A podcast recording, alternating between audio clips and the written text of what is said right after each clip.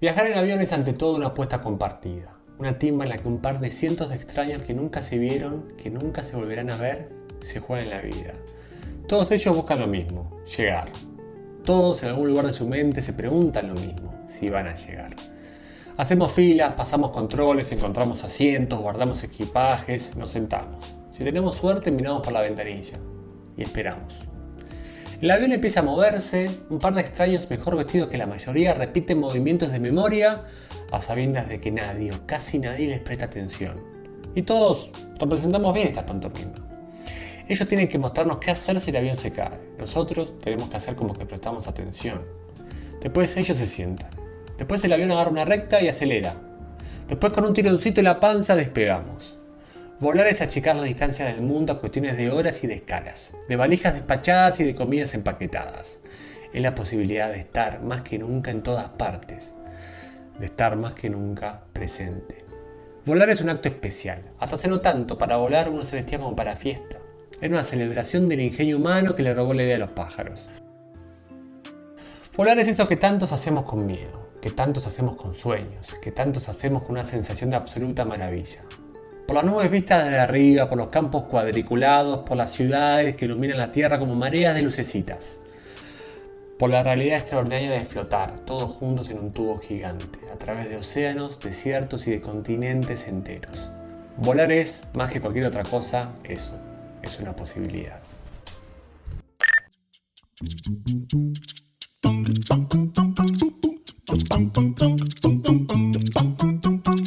Bienvenidos a este alto viaje. Soy Ariel Matskin. Y yo, Luciano Ciserchi. Entendemos que todavía. Bienvenidos a este alto viaje. Soy Ariel Matskin. Y yo, Luciano Cisercha. Entendemos que todavía hay mucha historia por contar. Por eso, otra vez, volvemos. Otra vez. Otra vez, otra vez. Somos la resistencia en este mundo de vacunas, certificados y permisos de viaje. La resistencia. te basta. Volvimos. Quinta temporada de que la cuenten como quieran. Listo. Esto es Alto Viaje.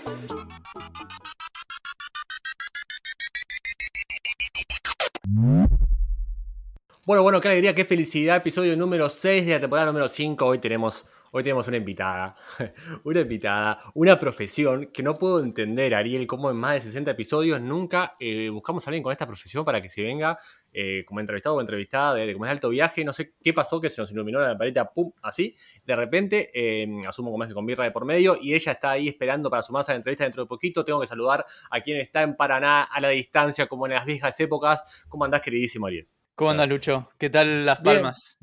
para que estoy con mate. ¿Me está cuidando el barrio? Te estoy cuidando el barrio, eh, modado ya, va, eh, casi modados en realidad. Eh, estamos a, a antes yo lo conté, desde la puerta de casa hasta la baranda de la, playa, 45 segundos. Así que muy contentos. Y, ¿Lo contaste? Lo conté, sí, sí, hice un video y me fijé cuánto había durado el video. 45 segundos. y no, no, como es contentos, modados, una casita más grande, estamos chochos. Eh, el clima está hermoso en la isla, eh, como se arranca el mejor mes, aunque ahora eh, hoy está un poco un toque nublado, pero excepción. El barrio está ahí impecable, las cosas se van abriendo, ya la pandemia parece haber quedado en el olvido hasta que haya un sexto, una sexta ola o rebrote. Ahora está el tema del volcán, ¿viste? Es como que el mundo se acordó de que existen las Canarias. Entonces todo el mundo me está preguntando qué pasa con el volcán y si yo estoy en, un mes ¿Y si vos, isla estás bien. y yo estoy bien claro, a todos les respondo lo mismo, obviamente muchas gracias por preocuparse, pero La Palma es otra isla, una de las más occidentales y estamos lejos. Y aparte, lo que capaz mucha gente no entiende, porque asumo que Argentina debe estar recontra dramático con el tema este, porque yo no, no veo cómo es que ponen en Argentina, pero eh, lo que no saben es que el volcán está controlado y que se sabía hace un mes que iba a pasar esto que pasó, evacuaron a la gente con antelación, evacuaron a los animales con antelación y La Palma es chiquito. Piensen cómo es que evacuaron a 6.000 personas, que 6.000 personas es menos que, eh, no sé, que mi barrio en Capital Federal. Entonces, como... Sí, lo que pasa es que acá el, el, graph, así se dice, me parece, en la tele, lo que, lo que se lee es... Hizo erupción un volcán. Primero hizo un volcán... Un, un, un volcán erupción, pero... Hizo erupción, hizo erupción un volcán en España. Empieza así de genérico. De general, perdón. De ahí pasan a hizo un volcán, hizo erupción un volcán. Pero ¿por qué tan difícil esa frase? Hizo erupción un volcán en Canarias. Y ahí ya, como nosotros vivimos aparte en la isla de Gran Canaria, se asume que yo recibí llamadas, aparte de Celeste está bien. Y sí, a menos que sin que yo sepa se haya ido a tres islas para el otro lado, está perfecto. Em, sí, sí, yo ponerle em, con el tema de que no sepan dónde está La Palma, eh, como que de última es entendible, ¿no? Porque yo no sé dónde quedan todas las islas del mundo, pero eh, a mí me sorprende, o sea, yo como que no, eh, no entré a ver, pero quisiera ver qué pone la televisión, qué pone TN o qué ponen los, los canales con el volcán, porque la gente me escribe tan preocupada como, che, está, o sea, no sé, tipo una mía me escribió hace ponerle 10 días y yo claramente marqué el mensaje sin leer y tengo un mes ahí su audio pendiente, y me reescribió hace poquito, me puso, che, ¿estás vivo? Únicamente para saber. Y le pongo, sí, sí, boluda, tipo, hoy te respondo, sorry que colgué. Ah, no, no, listo, pero como vino el volcán, me, tipo, estaba preocupada. O sea, digo, ¿cuán dramático es Argentina con el tema del volcán, boludo? Pasa que igual entiendo que es un flash, ¿no? Que un volcán haga erupción. Eh, las imágenes son zarpadas, es un río de lava. Claro, por eso mandan. Es clickbait. Todo el día mostrando las imágenes. Contra clickbait. Es más, si haríamos un podcast con alguien que sepa de volcanes, el episodio se va al chori. O sea, es como eh, top, pero no vamos a hacerlo claramente. ¿Sabes lo que pasa? Lo que pasa mucho cuando cuando eh, hacen erupción los volcanes, se cortan los vuelos, los aviones. Y La Palma se cortaron encima. O sea, pocos. ¿Te pasó alguna vez de, quedarte colgado? Eh, me pasó, a ver, déjame pensar, sí, creo como es que tipo algún vuelo se, me suspendió, estuve muy cerca de perder algunos por, por, por deficiencia propia, no, no porque eh, me haya quedado colgado. sí, varias horas de demora, varias horas de demora te diría, pero no recuerdo... ah, sí, uno en Australia Mira, estábamos en Perth, eh, que es en el oeste, y venía la mamá de Agos con la tía, ¿sí? La mamá de Agos y la tía, nadie habla inglés, ninguna de las dos. Y tipo, a Sydney, ponerle un martes a las 9 de la mañana. Entonces nosotros estábamos en Perth y sacamos un pasaje para el lunes a la tarde. Llegábamos a Sydney, dormíamos y la buscábamos en el aeropuerto el otro día. Nos cancelaron el vuelo. Entonces volábamos, en vez del lunes a las 5, poner el martes a las 5, pero llegábamos después que la tía y la mamá de Agos. Agos estaba en crisis, caos, porque la mamá de tía hablaba en inglés, no sabía cómo mierda iban a llegar del aeropuerto de Sydney al hotel. Me puteé, me con todas las aerolíneas, pedí hablar con todos los gerentes que ha habido si por haber. Eh, obviamente no logramos nada. Eh, únicamente logramos que nos reintegren en el hotel, que no lo querían reintegrar, porque era flaco, me tipo, tengo que dormir eh, una hora, una noche por vos, pagame el hotel. Esa fue como la única vez, creo que recuerdo, que me hayan cancelado un vuelo. ¿A vos qué onda? Yo tuve un problema climático en. Creo que fue después de la primera vuelta. Cuando teníamos que volar para. Teníamos un vuelo que era con Turkish Airlines de Buenos Aires, Estambul, Estambul, Kuala Lumpur. Y ahí teníamos ya un vuelo comprado para el día siguiente. Para dos días después. Para mm. Japón. Todos esos vuelos los teníamos comprados hacía seis meses, poner. O, o más. Entonces, bueno, llegamos a Buenos Aires entramos a Buenos Aires y ya había como un ambiente raro. Había como mucha gente acumulada. Ni hablar de comparado con hoy en día. Eso hoy no hay nadie, ¿no? Pero en esa época ya, para, lo que es Ezeiza, había demasiada gente acumulada cerca de los stands de Turkish. Y nos ponemos a hacer cola y había como 500 personas en la cola. Y nos.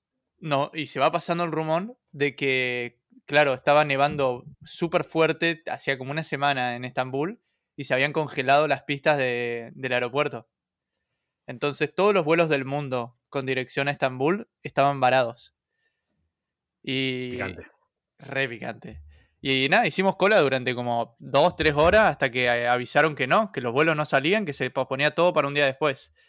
Menos mal que teníamos eh, el vuelo a Japón dos días después, porque si no, ya lo perdimos y era otra línea, así que Che, pensé como es, que ibas a poner un, como es que ibas a poner un chivo. Menos mal que contábamos con Robert Seasons Wrestling 5 que nos bancó, ¿viste? no, pero no, pareció, ¿no? Eh, no pero la Turkish, la mejor porque esa noche en Buenos Aires, a los que no teníamos, tipo, a los que éramos, no éramos de ahí, nos mandaron a, al hotel este, el Continental, ese sí. super cheto. Sí. Al Continental, y, fue, y, y me acuerdo que paramos ahí y le iba a hacer este esta es la mejor noche de todos los próximos meses. Claro. es lo, mejor que vamos a dormir hasta que, no sé, de acá a un año. no te acostumbres a esto porque, porque no va a pasar muy seguido. Eh, como decías, Estambul, y te cuento esta rápido porque ya, ya, ya llega la entrevistada del día de la fecha. Eh, eh, te conté y pregunto, no sé si conté en el podcast, como es capaz te acordás, la vez que, como es que, que, que bajé en Turquía con todos los hinchas de River. No te acordás, no sé. no, sé, no, sé. no, no lo contaste. volaba de Ah, no, no, no. volaba de, de, Ho Chi Minh.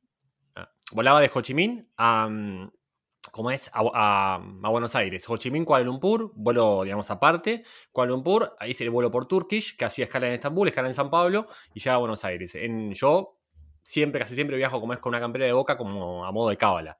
Eh, o solía hacerlo, ahora no, hago tanto. Y no lo hago por esto que va a pasar. Eh, no, no, entonces yo, claro, me cambié la boca puesta porque, porque aeropuerto hacía un toque de frío, entonces me voy a la puerta de embarque, que era, viste, esas que están al fondo, fondo, fondo, que es como una especie de salón aparte, donde todos esperan en un salón privado, digamos, y embarcadas, esa, no sé, medio eh, un, un, recoveco. Y yo voy con la de boca re tranca, viste, no sé si auriculares, qué sé yo, eran las 3 de la mañana con él. Y de repente veo que entro a la sala, tipo, cierra la puerta, aparte, claro, tipo, tipo sin escapatoria, y todos me están mirando. Entonces hago un paneo rápido todas, todas, todas camperas y remeras de River. Todas. Entonces me quedo así, digo, no te puedo creer. Era diciembre, volvían todos los hinchas de River, que como fueron a jugar a Japón contra el Barcelona, la final del mundo, digamos, de clubes, habían perdido, y volvían en el vuelo con escala de Estambul eh, para Argentina.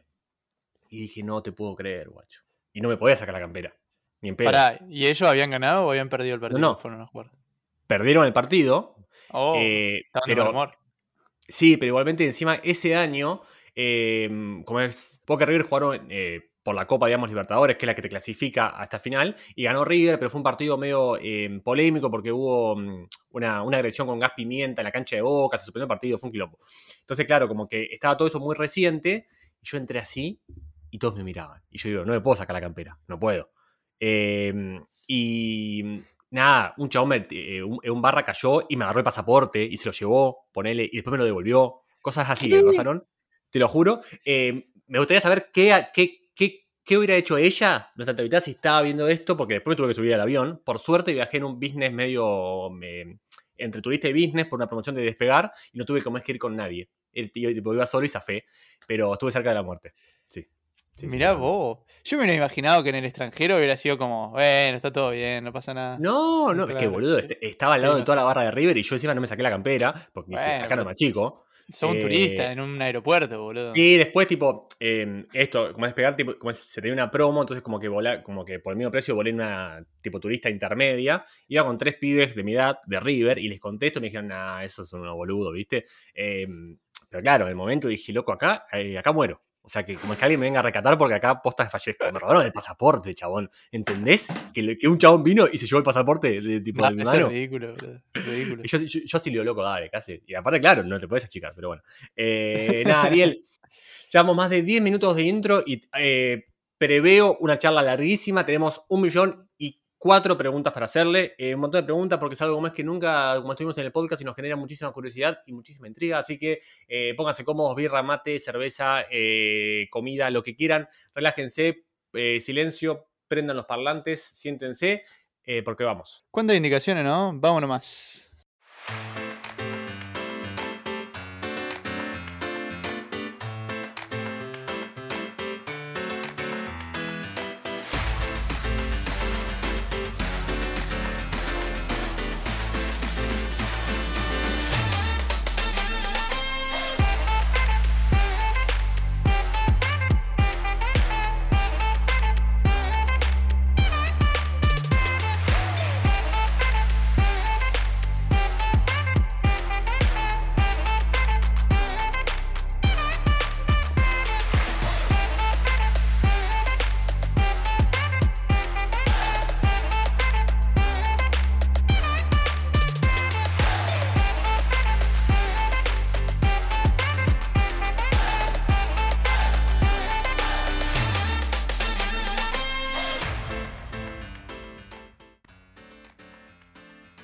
Nos subimos a un avión y nos vamos de viaje. Sin mascarilla, sin valijas y sin hacer el check-in o llegar corriendo porque perdemos el vuelo.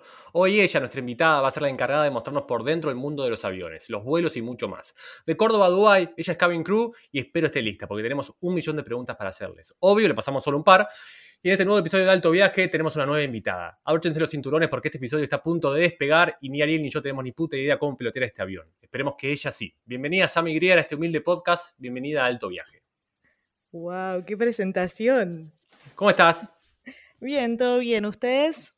Todo tranquilo por acá. Eh, vos eh, has tenido un día hoy complicado. Hoy rendiste. Sos la, primera invitada, porque acá en el comenzamiento de viaje tenemos eh, como, como funny facts, que a nadie le importa, pero sos la primera invitada de, de, 65 episodios que ha venido a la entrevista después de rendir en ese mismo día. ¡Wow! ¡Qué honor! Me siento muy inteligente.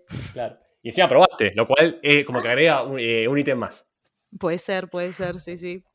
Bueno, em, entonces, ¿todo bien? ¿Todo tranquilo? ¿Lista? Re lista, re lista para despegar. Me encantó. Em, como decíamos, Sami, es, eh, Cabin Crew y empezamos con esto, como es que es algo más que nos interesa mucho. Contanos cómo es un día en tu vida laboral.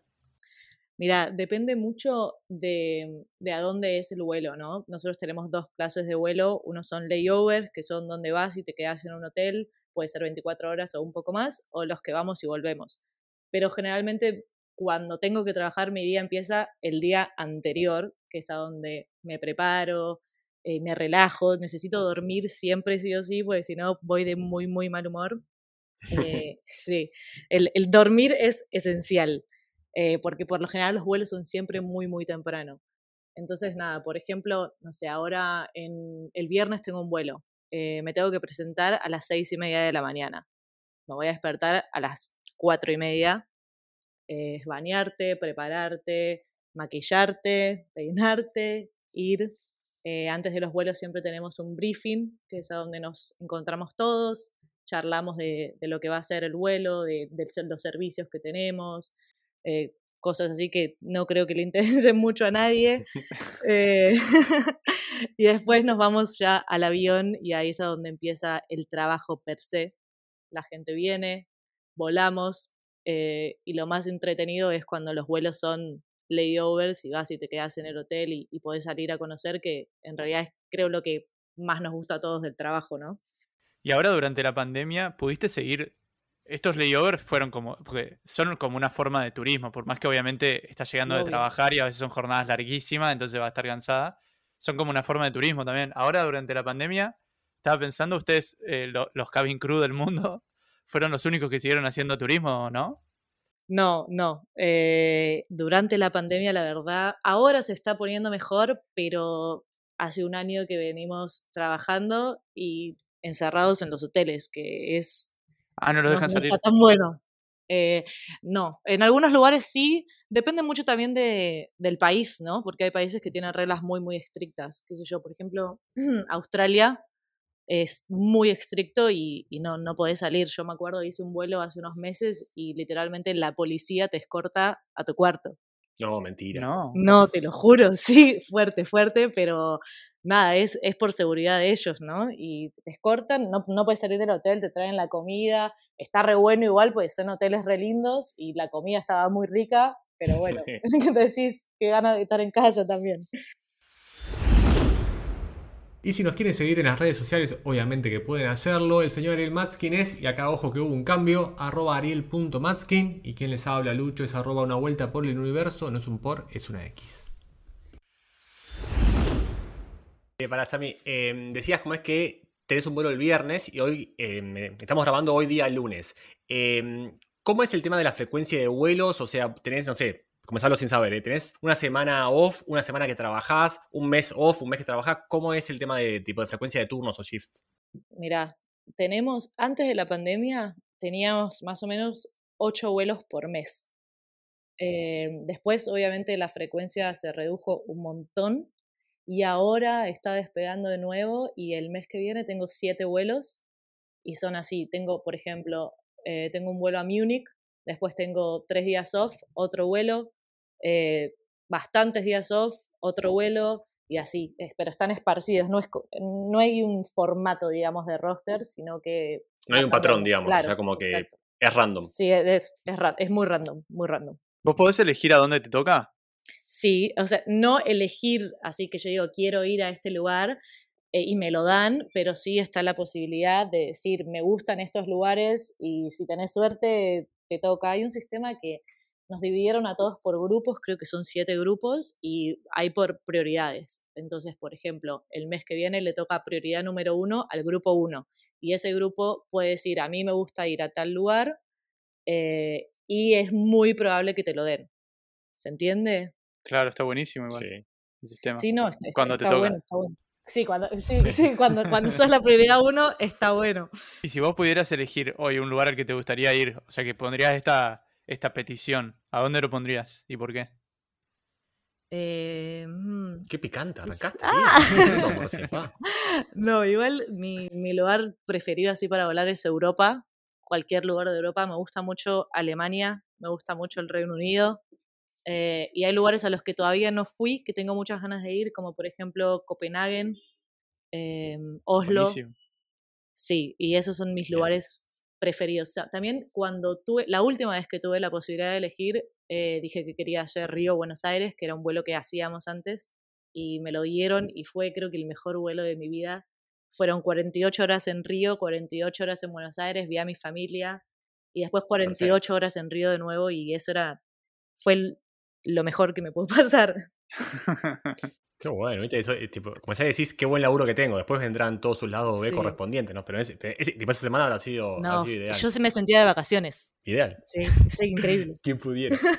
Eh, para poner un poco en contexto a, a la gente que más que nos escucha, estás viviendo en- o residiendo en Dubái, ¿no? Sí. Eh, ¿Qué onda Dubái? Porque asumo igual que hay mucha, como es, mucha comunidad extranjera que capaz te hace sentir un poquito más en casa, entre comillas. Sí. Eh, pero ¿cómo llevas el, como es el hecho de vivir en una ciudad tan exótica como es Dubái? Eh, ¿Cómo es tu día a día en Dubái un día que no trabajas, por ejemplo? Yo creo que es como cualquier día de, tal vez suena raro, ¿no? Pero es como, como tu día o como el día de Ariel. Es como un día normal porque uno, yo antes vivía en Estados Unidos, vivía en Brasil también y creo que uno se va haciendo su rutina. Al principio te asombra un montón de cosas, pero ya cuando hace mucho tiempo que vivís en un lugar, preferís también un poco tener establecida tu vida en, bueno, tengo una vida normal, que también es muy necesario con mi trabajo el decir, tengo una vida normal, tengo un lugar a donde ir, una casa, eh, cosas que hacer y tal vez no es tanto el turismo. Yo cuando recién vine a Dubái, en realidad vine de turista y así fue como conseguí el trabajo. eh, y me asombró un montón. Dubái es una ciudad increíble, hay de todo. Tienen, no sé, querés esquiar, podés ir a esquiar, ¿entendés? Es- te vuela la cabeza todo lo que puedes hacer acá. Y estás en el medio del desierto. Eh, pero sí, pero hoy ya como que mi vida es, es normal, no sé, hoy me desperté, desayuné, limpié el piso, ¿entendés? Eh, y estudié. Eh, lo, tengo, lo tengo a mi hermano acá también, estuvimos haciendo un montón de cosas de turismo y por eso es como que digo, de repente caes y decís, wow, mirá el lugar de puta madre donde vivo, todas las cosas que puedo hacer. Che, ¿qué te iba a decir? Eh, no sé si, si eh, esto es así, ya, ya lo contarás vos, pero cuando, cuando mm, aplicaste para, para, para la, la compañía en la que estás trabajando, te, te pidieron como es como requisito fundamental que sea Dubái, a donde vivís, y también metés a sa- saber un poco cómo es ese proceso de cómo es reclutamiento. Mandás un currículum por mail y te llaman, te tenés que presentar en una, tipo, en un open day. ¿Cómo es la movida? Eh, todos vivimos en Dubái porque la, base de la compañía está acá, entonces eso no, no lo puedes elegir, pero mm, el proceso es, es largo y es muy selectivo. Eh, se empieza con mandando, no es un mail, te tenés que registrar en una página y ahí pones tu currículum, te piden fotos también. Em, y bueno, después a partir de ahí te seleccionan para lo que sería un assessment day. Em, el assessment day es, haces, creo que son tres etapas en donde vas pasando, todas las etapas son excluyentes eh, y son muchas actividades de grupo. Eh, por ejemplo, la primera es, te separan, dependiendo de cuánta gente hay, en el mío había 70 personas, de 3.000 pasamos a 70. Sí, Chabón. sí, éramos Filtra- 3.000 en el. Open. Es, Filtraron eso, boludo, es el montón. 2%. Bueno, ellos dicen Tremendo. después cuando, te, cuando ya te contrataron eh, y te hacen una charla y qué sé yo, dicen que somos el, el 3%. Ellos contratan al 3% tremendo. de la gente que se, que se postula, ¿no? Y eh, le ponen mucho hincapié al saber trabajar en grupo, al que no estés destacándote mucho.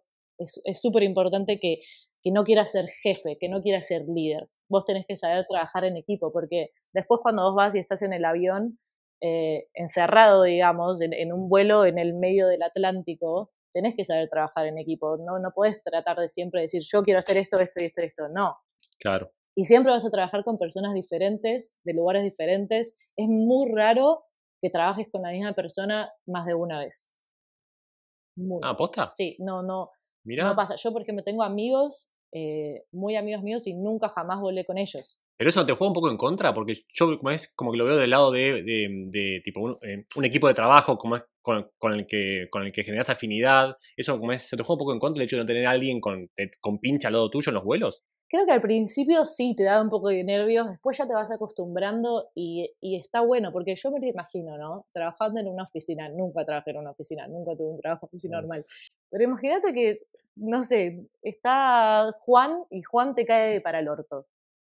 Y lo tenés que ver a Juan todos los días. Todos los días. ¿Entendés? se juegan la puta que te parió. Claro, Juan, ya. En esto es como que si a mí me caes mal, no te vuelvo a ver nunca más, entonces no me importa. Entonces yo ya sé cuando estoy en el vuelo y me caes mal que no te vuelvo a ver nunca más. Entonces no me importa, trabajemos, hagamos lo que tenemos que hacer, lleguemos a destino y chau, te mando un beso. Igual me imagino que son más los que te caen bien y ten- tendrías ganas de volver a trabajar que los que te caen mal. Eh, sí, eso sí, re sí, re. Em, es muy, son muy pocas las veces que alguien te cae mal porque creo que estamos todos ya en, la sintonía de, bueno, venimos acá, pasémosla bien. Eh, tenemos 8 horas, 9 horas, 10, 15 horas que vamos a estar juntos, pasémosla bien, ¿entendés? ¿Para qué la quiero pasar mal? Y estamos todos muy así en, en esa de, hagamos lo que tenemos que hacer, hagamos el trabajo, nos vamos a llevar bien y listo. ¿Y cómo es el entrenamiento para trabajar de cabin crew? O, o hay un entrenamiento, yo me imagino que hay un entrenamiento, ¿no? Sí, bueno, hay mucha gente que piensa que estamos ahí para servirle comida. Sí, Claro. sí, A ese, a ese bofetada, vení, Mabel, pum. claro. Bueno, eso no lo puedo hacer. Muchas veces te lo, te lo imaginas, pero no lo puedes hacer. Pero- Mentalmente si se anda a cagar. sí, pero, pero bueno, pones una sonrisa y, y seguís caminando. ¿entendés? Es lo mismo que te decía, no lo vas a volver a ver nunca más. Entonces, aprendes mucho al soltar. Listo, no me importa. Eh, pero volviendo a, a tu pregunta, sí, el entrenamiento son dos meses de entrenamiento muy, muy fuerte, en el que yo me acuerdo me despertaba a las 4 de la mañana y llegaba a casa a las 6 de la tarde. Eh, pero el entrenamiento está muy bueno, muy bueno. Tienen, hay un training college acá que es increíble con simuladores de aviones, eh, con una pileta gigante donde simulás eh, un ditching, que es cuando el avión aterriza en agua. Eh, Oh. No, te vuela la cabeza el entrenamiento, la verdad. Y bueno, estamos entrenados para todo, para absolutamente cualquier cosa que a vos te pueda pasar. Vos imaginate que estás a 40.000 pies en el aire. Y ahí los únicos que te podemos salvar si te pasa algo somos nosotros. Eh, una vez me pasó una señora que yo estaba sola en la Gali, que es la cocina, y una señora que viene a pedirme agua, cuando me doy vuelta con el agua estaba tirada en el piso. Y decís, eh, en el momento entré en pánico creo que unos 5 segundos, como, bueno, ¿qué hago, qué hago, qué hago? Se, se me está muriendo acá porque no sabes qué está pasando, ¿entendés? Y de repente te viene la voz de tu trainer, pero así, tipo, tenés que hacer esto. Y empecé ahí a, a- a tratar de despabilarla y por suerte se despertó porque si no, no sé qué hubiera hecho. El Como mansa responsabilidad igual, ¿no? Y O sí, sea, obvio. Es, es heavy. Obvio, es que la gente capaz no se da cuenta de eso, pero en realidad es lo que les decía, que a 40.000 pies de altura los que te salvamos somos nosotros. Y puede pasar de todo, cualquier cosa. El año pasado unos chicos tuvieron que... mm, nac- Nació un bebé en el avión, ¿entendés? Qué loco, ¿no? ¿Y quién, qué, qué médico lo recibe? al bebé? Y no, y no, le- le- los crew. Los No, Sammy ahí, bienvenido al mundo, le dijo. Bien- Bienvenido bebé al mundo. Welcome on board. Además, de, de dónde es el bebé? ¿Es verdad ese mito de que, va, no sé si será en todas las aerolíneas, que si un bebé nace en un vuelo, la aerolínea le regala vuelos por toda la vida a ese bebé? Te juro que no sé. Eso lo repensé. Creo que en Estados Unidos eso pasa. No sé si tanto Anda a preguntar, Ariel, tremendo. que yo lo había escuchado. Pero es, verdad, es verdad, se escucha en todos lados. Yo no creo que. No. Creo que en Estados Unidos. No sé bien cada aerolínea cómo lo maneja. Lo voy a averiguar, chicos. Les cuento la próxima. Eh, Ahí está, me encantó, me encantó. Si escuchaste este podcast hace 50 episodios o si recién te sumaste y te preguntás cómo darnos una mano, muy simple, entras a cafecito.app barra alto viaje y justamente nos regalás un cafecito. Este podcast es toda pulmón, así que toda ayuda es siempre bienvenida. Si llegamos a 50 cafecitos, regalo. Che, Sammy, pará, porque hablabas mucho del entrenamiento físico y mientras, como contabas esto, como es que te pasó como es con, con- con la señora, incluso esto del parto, como es este bebé, tienen también un, eh, una asistencia psicológica, alguien como es que, como es que los puede bancar si, si, si tuvieron un vuelo de mierda, pasó algo muy heavy. ¿Cómo es ese, rollo? Sí, sí, obvio. Eh, en cualquier momento en el que te pase algo que puede ser traumático, te, va, te van a contactar eh, de la empresa, te contactan para ver si estás bien, si necesitas hablar con alguien, si necesitas hablar con un psicólogo, lo que sea. Eso, a mí me pasó, hace poco tuvimos, un, tuvimos que aterrizar de emergencia eh, en el medio de un vuelo. Me, yo, por suerte, no era parte de lo que estaba pasando. Era una señora que estaba, se sentía muy mal y había que llevarla a un hospital. Y aterrizamos en el medio de Islandia. Oh. Eh, era, un vuelo, sí, era un vuelo a Toronto, era la mitad. Y yo estaba durmiendo. Como es un vuelo muy largo, nosotros tenemos breaks. Y yo estaba durmiendo, me despertaron así, me dijeron, vamos, vamos, que vamos a aterrizar.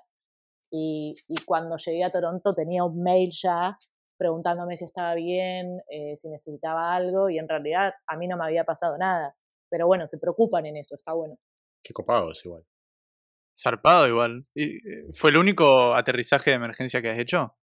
Sí, por suerte sí, toquemos madera. Eh, Tocamos decir. Sí, no, obviamente. No, fue el único. Eh, después otra vez que no fue aterrizaje de emergencia, estábamos aterrizando en Japón y había una tormenta gigante y yo estaba sentadita en mi jumpsuit, tranquila, como bueno, llegamos a Japón y de repente eh, despegamos de nuevo. Lo que me cagué, chicos, ¿no? Dije yo, ¿qué pasó? que nada, eh, no, no, era nada más que la tormenta no nos dejaba Se de ciudad. Ah, ¿te imaginas? Caían en cualquier otro lugar. Sorry, no era acá, seguimos. No, no, pero no, por suerte no, no había pasado nada. ¿Alguna vez, porque esta es una pregunta muy personal, porque a mí personalmente me da miedo volar, por más que, eh, sobre todo este año, como que me encuentro constantemente volando. Y bueno, ¿quién me mandó a vivir en una isla? Eh, ¿Alguna vez te, te, pasó que te dé miedo volar? O sea, que te dé miedo en un vuelo por las condiciones climáticas, por lo que sea, un presentimiento, algo así? ¿O siempre fue algo como muy orgánico? No, a mí siempre me gustó mucho volar desde muy chiquita poder subirme a un avión era hermoso, eh, más porque también, como les decía, que viví en otros lugares y siempre me gustó mucho viajar. Eh, tal vez por momentos sí hay mucha turbulencia, pero creo que no, te, te, vas acostumbrando y la turbulencia también está buena porque es el momento del vuelo en el que el capitán dice, siéntense, es peligroso y vos te sentás y no te podés levantar, ¿entendés? Entonces nadie te puede molestar, no te, estás ahí como tranquilo, relajado. Eh, claro. Y no, no, no le tengo miedo. Sí, me, me pasa a veces, hace mucho que no me pasa, pero he tenido sueños que es mi mayor miedo, es el aterrizaje sobre el agua. sí, oh, y, he tenido sueños con eso y, y, me da mucho miedo, mucho miedo. Sé que, que igual estamos entrenados para eso y, y, sé que si llega a pasar, que también vuelvo a decir toquemos madera, pero si llega a pasar, no pasa nada, salimos y vamos a estar bien, pero es, no sé, la situación me parece muy fuerte. Sí, igual eh, creo como es que del 100% de la humanidad, el 99% tipo tiene miedo a eso y vos estás dentro de ese 99% en el 1% que sabe qué hacer, ¿no? Porque si, si me pasa a mí como pasajero, yo no, o sea, no sé qué hacer, tengo miedo y encima no sé qué hacer. que es peor todavía. No ves los videos, tenés que abandonar todas tus pertenencias, ponerte las mangueritas, después al otro. Muy, bien. Y el tobogán, te tiras ahí el tobogán. Sí, bueno. Lo que... Y te tiras del tobogán. y te sacas los zapatos antes del tobogán. y sí, eh, los zapatos, para adelante. Si son, como los pies para adelante. Si son eh, de, de taco. Muy importante sacar los zapatos. Pero creo que si estás en esa situación, que ojalá nunca te pase, que es muy raro también que pase, tenés que seguir, lo, vos escuchás al crew, a lo que te está diciendo el crew. Entonces es lo más importante porque son las personas que te pueden sacar de ahí, que te pueden ayudar y que te van a sacar de ahí vivo. Entonces, eso, enfócate en eso. Total. Che, Sammy, ¿qué te iba a decir? Eh, antes decías, como dijiste la palabra que, como es que me encantó, que fue soltar.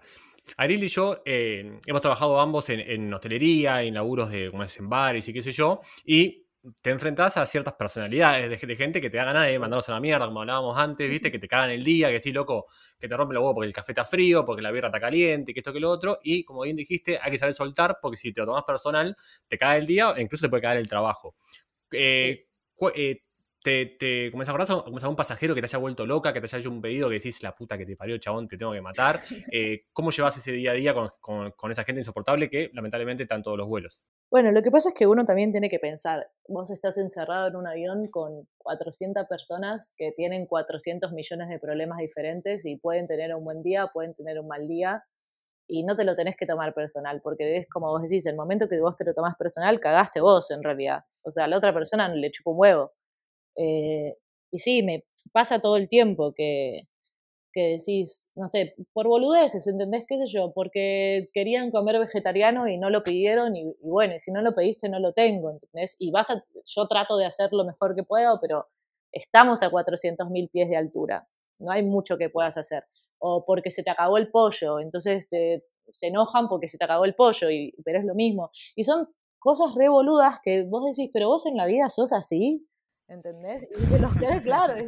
Pero si vos te estresás por todo en la vida, qué vida de mierda.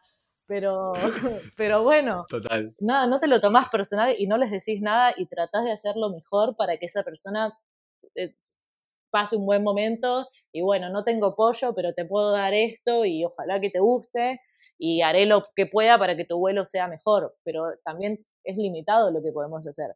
Y la gente que se enoja por boludeces, y bueno, le sonreís y, listo, y seguís, seguís porque si no yo debería estar deprimida, encerrada, tirada en mi cama llorando todos los días, ¿entendés? ¿Y, te ha pasado? Esto puede ser una boludez. Estoy con todas las preguntas que pueden ser una boludez. Pasa que yo siempre quise preguntarle cosas a un cabin crew. Tranquilo. Pará, eh, comenzaba, una pausa. Sammy, te cuento que Ariel hace tres días me dijo, Lucho, agarrate porque yo le voy a preguntar absolutamente de todo. Y o sea, lista de bolu preguntas. Así que yo no sé cómo es que vendrá ahora. Esta pregunta es muy, muy bolu y muy poco pregunta. ¿Alguna vez alguien se quiso alguien se quiso bajar del avión mientras estaba volando? ¿Alguien te dijo, me tengo que bajar, me tengo que bajar ya?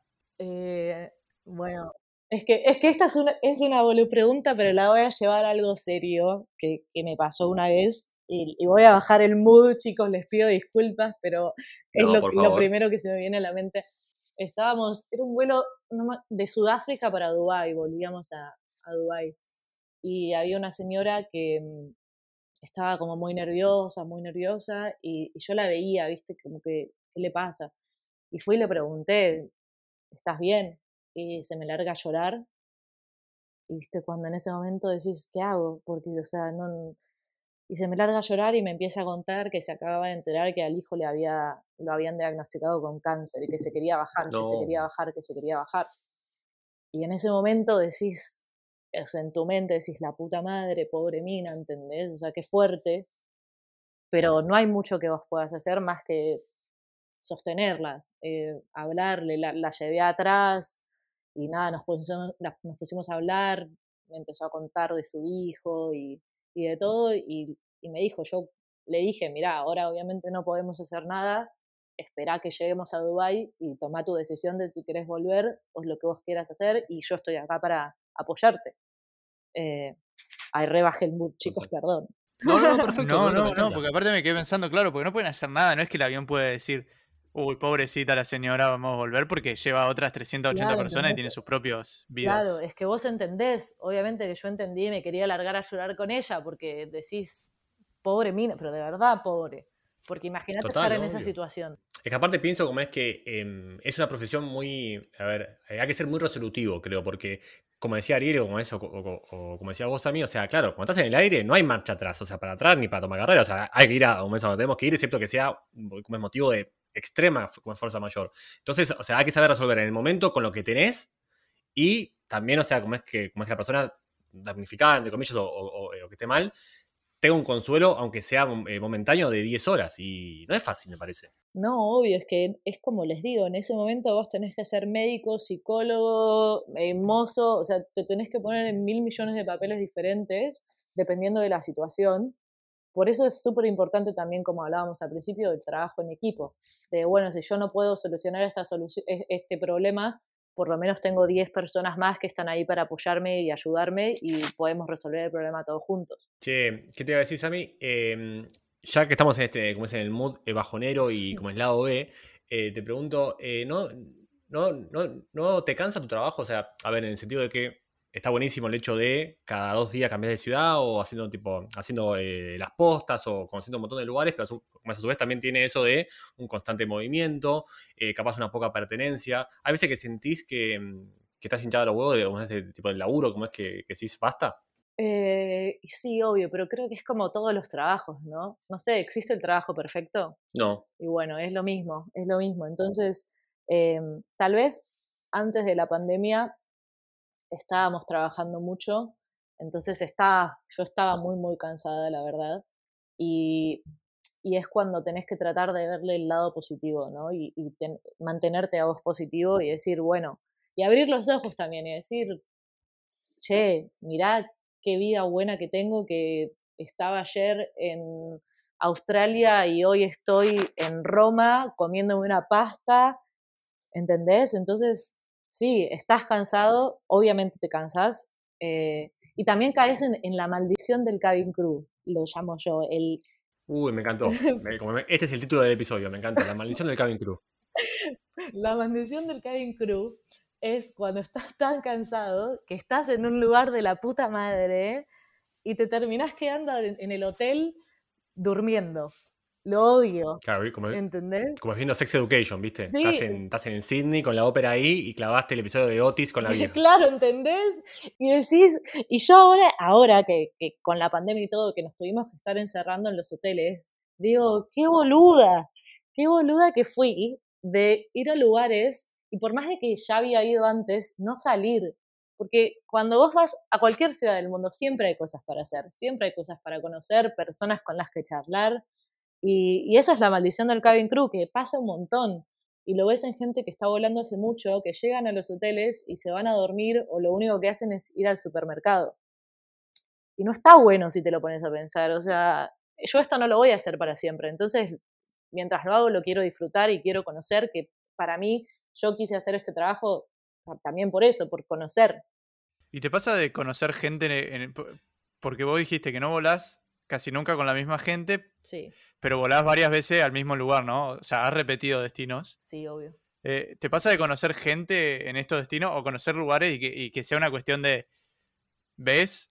o sea, lo ves o, la ves y, y, volvés dentro de seis meses y seguís como, terminan formando alguna relación? ¿O cada vez que llegás a un lugar es como que empezás, eh, caes de, cero? No, em, sí, por ejemplo, yo en Alemania ya tengo mi relación de que ya sé a dónde me gusta ir, ya sé lo que me gusta hacer, me gusta mucho el lugar, me gusta mucho la gente. Eh, después me pasó, una sola vez me pasó esto en, todo el mundo, en todos los lugares a los que fui, en Edimburgo, que llegué y cuando llegué al centro y miré, sentía, no, no se los puedo explicar, pero como una energía, como si hubiera estado ahí antes. Y, y, es un lugar que me voló la cabeza y me encanta. Y todavía no volví, pero quiero volver. Porque. Edimburgo dijiste, ¿no? Edimburgo, sí. Escuché bien. Sí, eh, para mí, top 3 de ciudades del mundo. Me encantó. Pero no sé qué es, no sé si es la energía, no sé qué es, pero no, me encanta Edimburgo. Es una cosa que siento una conexión re grande y no me pasó en ningún otro lugar. Yo tengo eh, mi, mi, hipótesis con Edimburgo, eh, como, he seguido, gracias a Dios, como 3-4 veces. Y para mí, al estar a la sombra de Londres, porque, eh, tipo Reino Unido, digamos, entonces al estar a la sombra de Londres, que todo el mundo va a Londres, como que Edimburgo tiene poca presión. Y dice, yo acá estoy tranca, nadie me jode, y como va la gente que quiere ir, no sé, como que se crea una especie de, de, ambiente, microclima, ecosistema, donde todo, tipo, todo es felicidad, porque incluso el clima es una mierda en Edimburgo, pero la gente es feliz. La gente es feliz. En Edimburgo está todo bien. Que es una buena teoría, ¿eh? Es una buena teoría. Vamos. Me encantó. y la gente es eh, simpática, todo, me encanta. Sí, sí, es que, sí, es que como es encima Escocia es como. Es todo lo bueno de eh, los británicos, ¿viste? Son copados, le gustan los argentinos, son buena onda. El, eh, tema está en, entenderlos a veces, ¿no? Ese acento complicado. El acento es, tipo es medio picante, sí. Em, hay em, varias fantasías con el tema de eh, ese trabajo de cabin crew o cosas que pasan en un avión, entre ellos el tema amoroso. Eh, has, has, vivido algún encuentro ahí de dos pasajeros en el fondo que estaban como es que estaban en la suya, como es que no se podía, dije, ¿qué, carajo hago con esto? Y has tenido como gente que te, te, te, haya encarado o vos encaraste a gente como es durante un vuelo? Esto no me Cuenta como Bolu pregunta. Cuenta, cuenta como sí, Bolu re, pregunta. Re, re Bolu pregunta esta. Para que no me digan a mí después. Eh, bueno, bueno, tranqui, tranqui. Em, esto no me pasó a mí, le pasó a uno de mis batchmates. Eh, batchmates es el, el, grupo con el que yo entré, con los que hicimos el training juntos, y le pasó el primer mes de volando, que él dice, yo no, no pongo las manos en el fuego, él dice que había dos personas ahí que abajo de la, de la manta estaban pasando cosas eh, y fue y los paró y les dijo, che, no se puede hacer esto. Uh, no me digas. Eh, no sé, en ese yo, yo trato de no, yo no miro, ¿viste? Yo cuando, cuando voy caminando por el, por el pasillo, tengo... Ojos cerrados. No, no sé si ojos cerrados, pero yo tengo un punto así fijo en el horizonte y camino. Y camino. Porque, qué sé yo, no, tampoco, no puedo estar viendo qué hacen 400 personas. Lo que una vez me pasó, sí, que dos personas se metieron al baño juntas. Eh, y los vi entrar así y fui y le dije a mi supervisor, cuando uno no puede lidiar con la situación, vos vas y le decís a tu supervisor, ¿entendés? Y el supervisor va y lidia con lo que tiene que lidiar. Perfecto. Gran frase para resumir. Eh, la, vida. La, vida, boludo. Total. Eh, ah, ¿Cuál era la otra pregunta?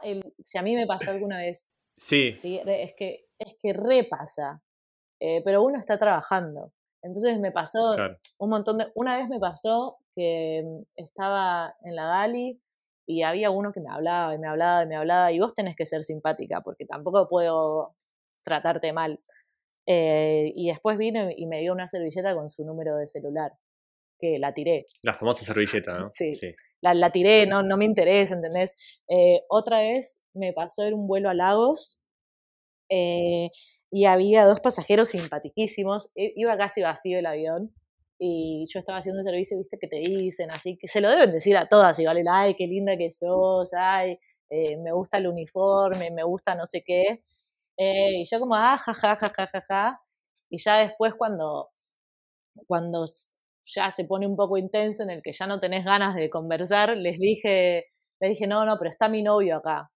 O sea, no, no puedo. Mentira, era todo mentira. Y lo agarré a uno de la cruz, a uno de los Es el piloto, ¿viste? es el piloto, no, no, no, con los pilotos no me meto. Eh, hay, hay muchas, muchos mitos ahí de, de, los pilotos que mejor no meterse.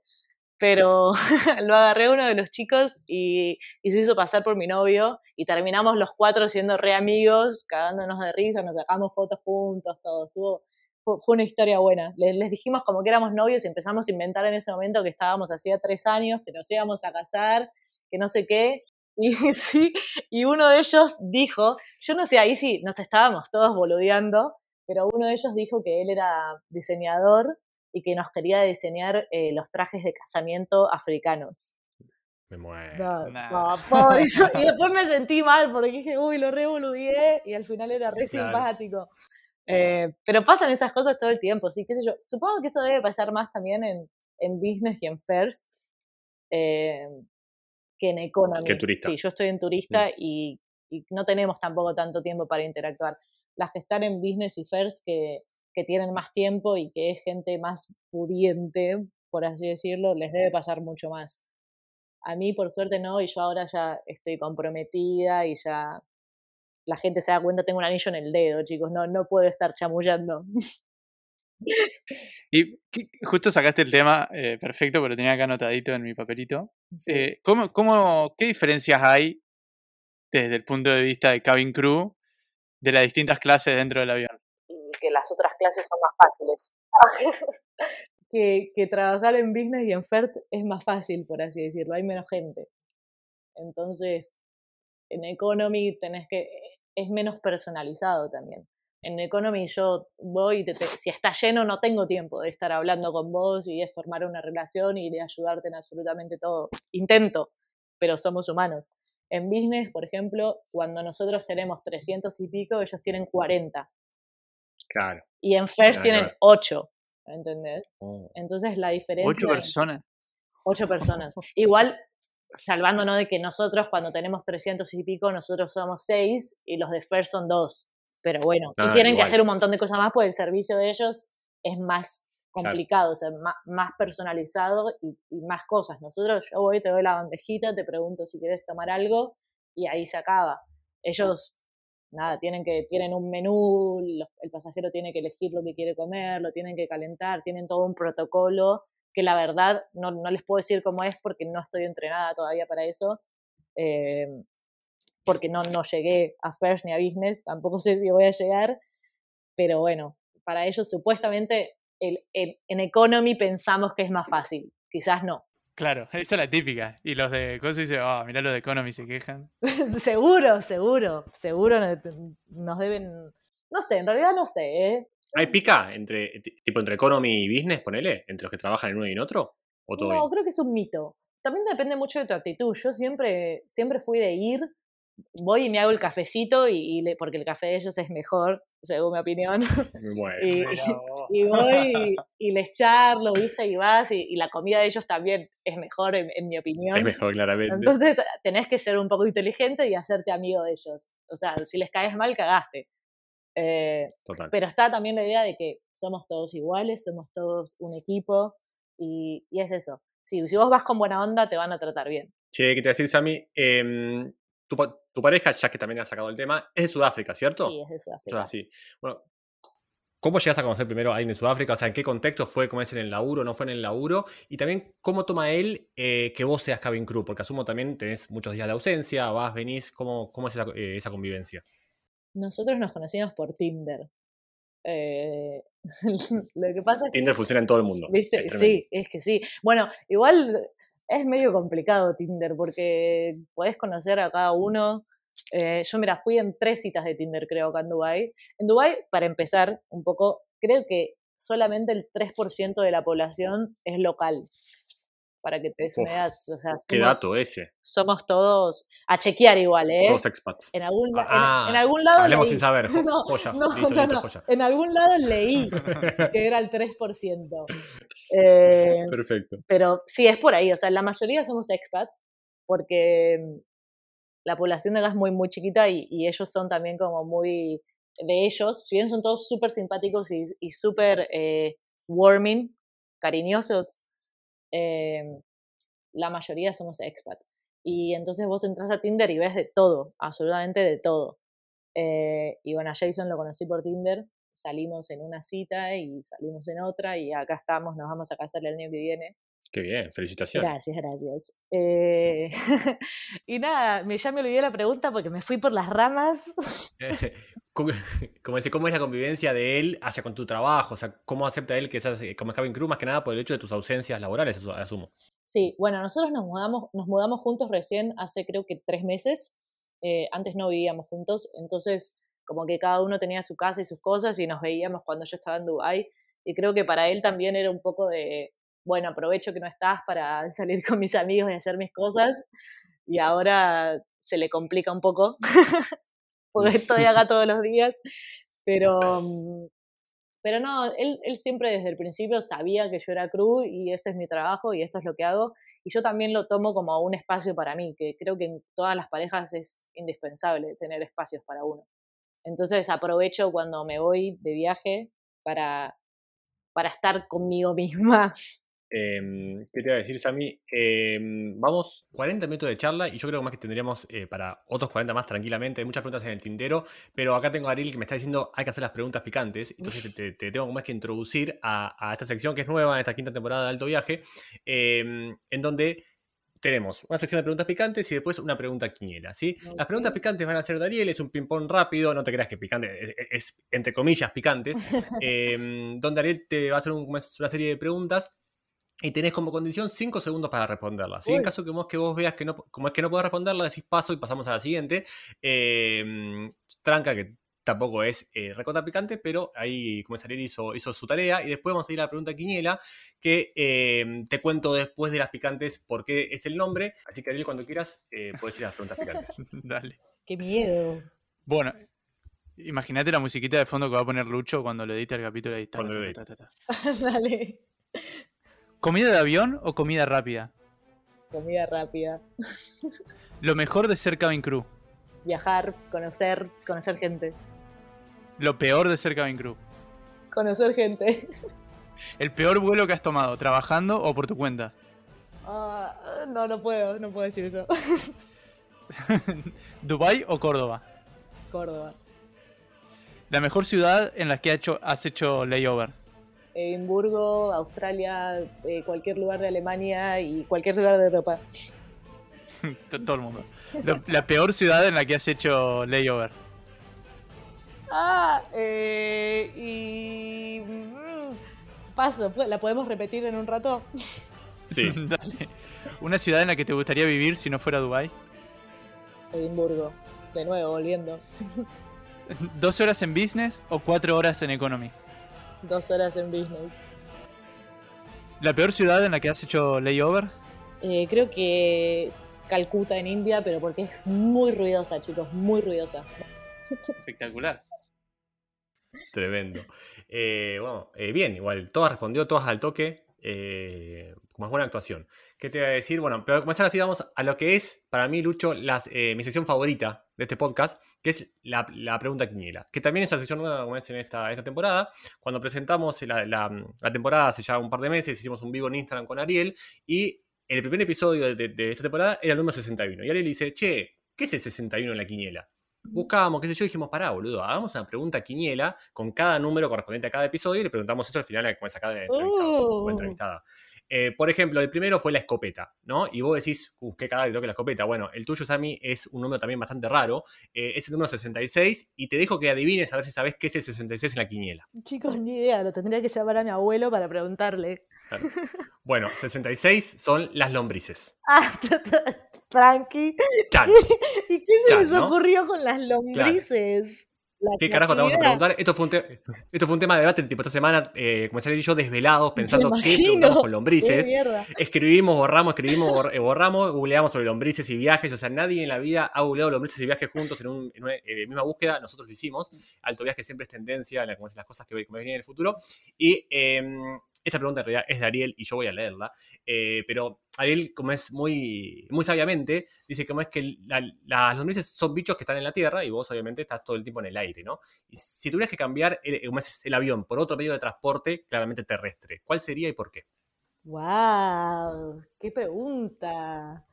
¿Cómo llegaron a eso con las lombrices? No lo puedo creer. Un aplauso. Un aplauso. Eh, es, todo mérito del faso, realmente. Pero bueno, no importa. Podrán. Eh, ¿Sabes qué? Me parece que yo lo cambiaría por un motorhome. Pero un motorhome bien equipado. Onda. Tipo colectivo, esos colectivos viejos que los convierten en casas. Pero, pero no, para, hay una película, no me estoy metiendo en una, no sé ni el nombre de la película, pero trabaja Jennifer Aniston, creo, y es una familia, viajan en un motorhome. ¿O sabes cuál? La de los Fokkers, que el padre tiene un motorhome de la puta madre. Sí. Sí, sí, sí, ese, ese y viajar así por todo el mundo. Yo sabes que eh, eh, eh, apostaba todos mis ahorros, que no son muchos, a que, a que elegías tren. No sé por qué. Yo también, nunca pensé iba por, yo también iba por tren. ¿Y quién gana tus ahorros ahora? ¿Yo o Ariel? Ah. no, no, como es, como quedan en el fondo del podcast. Quedan en el fondo de Alto Viaje. Fondo podcast. Bueno, para el tren también está bueno. Pero depende qué tren, ¿no? O sea. Sí, obvio, depende de qué tren, sí, sí, claramente. Pero igual. Sí, un tren siberiano. Eh, ese sí, ahí sí. Ahora no sé si el tren Mar de Plata a Buenos Aires. Claro. Baja igual, pienso, ser eh, como es un cabin crew en el transiberiano, ¿no? O sea, 128 horas ahí como cabin crew, o, sea, o como eh, está ahí como en ese rol en el tren debe ser bastante tedioso. Sí, bueno, ves por eso. Yo, yo me elegí el motorhome en donde estoy sola, tranquila y nadie me rompe las pelotas. No te jode nadie. Total. Banco, banco 100%. Che, Sammy, ¿la, ¿la, pasaste bien? Re bien, chicos. Muchas gracias. Me encantó. Bueno, la, es, posta, la verdad, como es que como, como, como quedaron banda de preguntas y que como fueron surgiendo, así que como es, seguramente haya como esa alguna parte 2 en el futuro, porque encima asumo como que la gente también tipo, va a estar muy copada con, con esto que charlamos. Sammy, acá te, te, te damos tu minuto para que, mm, para que nos cuentes sobre nada, sobre vos, sobre tus redes, cómo te puede seguir la gente, dónde te sigue, Instagram, YouTube, etcétera, etcétera, etcétera. Bueno, dale, eh, me pueden seguir en Instagram, soy Sammy Grier con dos M's. También tengo mi canal de YouTube que está bastante abandonado, pero estoy tratando de volver, estoy tratando de ponerle onda y de inspirarme, que es Samantha Grier. Me pueden encontrar por ahí en esas dos. Bueno, espectacular. ¿Vos, Ariel, la pasaste bien? Yo lo pasé muy bien. A mí me pueden encontrar. ¿A dónde te podemos encontrar, Ariel? Contanos. Ah, yo soy Ariel.matskin. A mí me encuentran en Paraná, ahora estoy. ¿Qué te iba a decir? Eh, bueno, como Posta fue alto, alto episodio. Eh, la pasamos muy, muy bien. Y esta temporada 5 nos sigue sorprendiendo. Gracias, Ariel, por, por, por, coparte. La verdad, como es que estuvo zarpado y Posta le haríamos una hora y media más. Gracias, Ariel, como siempre, por tan linda compañía. Gracias a todos por escucharnos. Si nos escuchás este mismísimo jueves, Mil gracias como siempre. Si nos escuchaste cinco años, esperemos que Sammy siga o viviendo en Edimburgo, o haya ido a vivir a Edimburgo, siga siendo feliz. Capaz haya pasado a business, vaya a saber uno qué, pero que siga siendo feliz y disfrutando como es de su trabajo, como debe ser. Gracias a todos por escucharnos y nos vemos en la próxima. Hasta la próxima.